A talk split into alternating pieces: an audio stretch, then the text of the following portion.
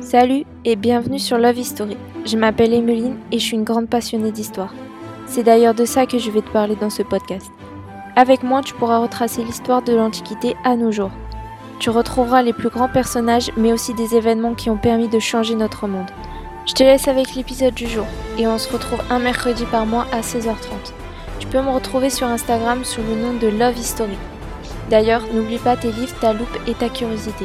Bonne écoute La vie d'Alexandre le Grand a été exceptionnelle, faisant de lui un mythe de l'Antiquité. Couronné roi à 20 ans, victorieux de nombreux combats, il a conquis un immense empire allant de la Grèce à l'Inde. Par ses succès militaires, il a aussi contribué au développement de la culture grecque en dehors de ses frontières. Fils de Philippe II et d'Olympias, princesse d'Épire, Alexandre voit le jour en juillet 856 avant Jésus-Christ à Pella, la capitale du royaume de Macédoine. Sa mère le convainc qu'il est le descendant de Zeus par son père et d'Achille par elle-même. Le jeune Alexandre a pour précepteur l'illustre Aristote qui l'initie à la culture grecque. Il découvre les héros de l'Iliade auxquels il rêve de ressembler. Il est intelligent mais aussi doté de bonnes qualités physiques. Très tôt, son père lui fait partager son pouvoir. Il lui confie le commandement de la cavalerie à la bataille de Kénoré, 338 avant Jésus-Christ, il a seulement 18 ans. Alexandre s'illustre en exterminant le bataillon sacré de Thébain. Philippe II souhaite unifier les cités grecques pour ensuite attaquer les Perses. Il forme la Ligue de Corinthe, regroupant toutes les cités sauf celle de Sparte, et déclare la guerre à la Perse. Il est assassiné en 336 avant Jésus-Christ. Alexandre est alors proclamé roi de Macédoine. Alexandre annonce dès le départ son intention de poursuivre l'œuvre de son père. Devant l'agitation de la noblesse et le soulèvement de Thèbes, le nouveau roi doit marquer son autorité. Sa réaction ne se fait pas attendre. Il fait tuer ses ennemis potentiels et rase la ville de Thèbes. Il assoit fermement son pouvoir sur le royaume avant de partir en moins 334 à la conquête de l'Asie mineure. Son armée compte environ 35 000 fantassins. Il s'agit d'une unité militaire combattant à pied et 5 000 cavaliers. Alexandre débarque à l'endroit présumé de la cité troyenne. L'armée perse, supérieure numériquement, tente de l'arrêter sur les rives du Granique, mais ce sont les soldats macédoniens qui s'imposent. Le roi perse Darius III Codoman prend la fuite. Durant cette bataille, Alexandre a failli être tué à plusieurs reprises selon la légende. Alexandre mène ensuite une opération stratégique, occuper les côtes perses afin d'empêcher que les Perses ne quittent le territoire et tentent d'envahir la Grèce. Plusieurs villes se rendent sans résistance et Alexandre y restaure la démocratie. Le roi macédonien s'empare des autres villes par la force. À la fin de l'année 333 avant Jésus-Christ, Alexandre a réussi à s'approprier toute la Lycie, la Pamphylie et la Pisidie. Il remonte à l'intérieur des terres et s'empare de Gordion et de Tarse. Dans la plaine d'Issos, la Syrie actuelle, l'armée grecque se mesure aux 600 000 soldats perses. Alexandre triomphe et Darius s'enfuit en Syrie, abandonnant sa mère, sa femme, ses filles et un important butin. C'est la débandade pour les troupes perses. Plutôt que de poursuivre Darius, Alexandre décide de continuer ses conquêtes en Syrie. La ville de Tyr le résiste pendant sept mois avant de se soumettre.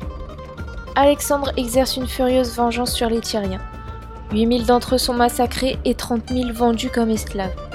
Il s'attaque à Gaza, puis à l'Égypte, où il est accueilli comme libérateur. Les Égyptiens n'apprécient pas les Perses. Il chasse de la capitale Memphis le tyran perse qui y régnait. Le roi macédonien fonde dans le delta du Nil la première colonie grecque égyptienne, Alexandrie. La ville deviendra un centre rayonnant de l'hellénisme, signifie l'ensemble de la civilisation grecque ou la religion grecque. En 331 avant Jésus-Christ, il se rend à l'oasis de Siwa, en plein désert, afin de consulter l'oracle du dieu Amon, l'équivalent de Zeus pour les Égyptiens. Il reçoit des prêtres le titre de fils d'Amon, autrefois porté par les pharaons. Alexandre règne en maître sur l'Asie hellénique et la Méditerranée. Après sa défaite, Darius a trouvé refuge avec quelques derniers partisans dans les montagnes d'Iran. Alexandre, qui ne peut être totalement roi de Perse tant que Darius existe, se lance dans une course-poursuite effrénée en juillet 330 avant Jésus-Christ. Des satrapes, Bessos, Barsaontes et Satibarzan font prisonnier Darius et l'assassinent alors qu'Alexandre le Grand est tout proche d'eux. Le roi des rois s'éteint dans les bras d'Alexandre, ce dernier semble ainsi être naturellement désigné comme son héritier. Alexandre le Grand fait rendre les honneurs royaux à Darius et jure de le venger. Avant de se lancer à la poursuite des assassins de Darius, Alexandre soumet Lycarnie. Il apprend que Bessos s'est autoproclamé roi des Perses sous le nom d'Artaxerxès V et s'est réfugié en Bactriane, tandis que Sadi Barzan est retourné en Ari à l'ouest de l'Afghanistan, et Barsaantès en Drangiane au sud de l'Afghanistan.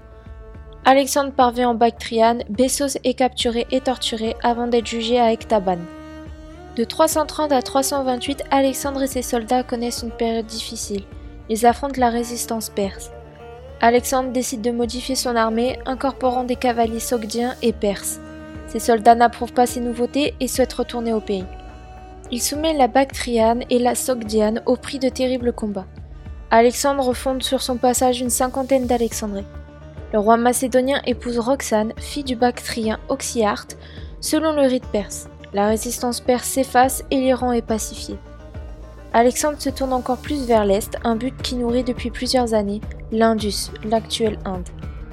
En 324 avant Jésus-Christ, Alexandre est terriblement attristé par la mort de son fidèle compagnon, Éphaïstion, qui est aussi son amant.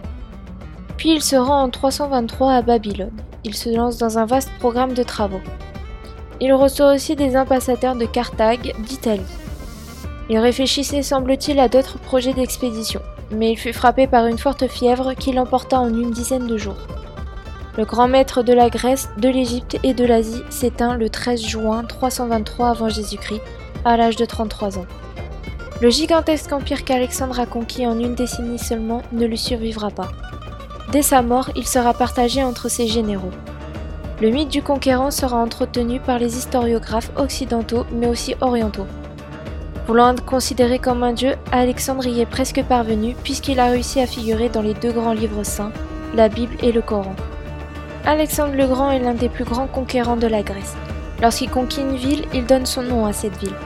Il fonda aussi la ville de Bucéphale, l'actuel Pakistan, en l'honneur de son cheval Bucéphale, mort pendant la bataille de l'Idasp. Merci d'avoir écouté. Tu peux t'abonner, commenter sur Apple Podcast et partager si cela t'a plu. Comme dit dans l'intro, tu peux me retrouver sur Instagram Love History. L-O-V.-du-bas H-I-S-T-O-R-Y. On se retrouve bientôt. À la prochaine, jeune historien.